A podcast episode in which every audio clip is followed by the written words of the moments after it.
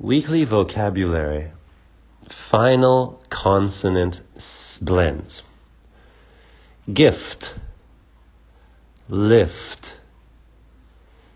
Self. Elf. Milk. Silk. Belt. Melt. Lamp. Stamp. Conversation practice. Do you have a bicycle? What color is it? Yes, I do. It's red. How do your parents usually get to work?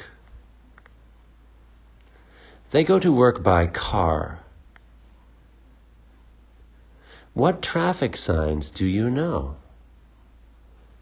I know stop sign.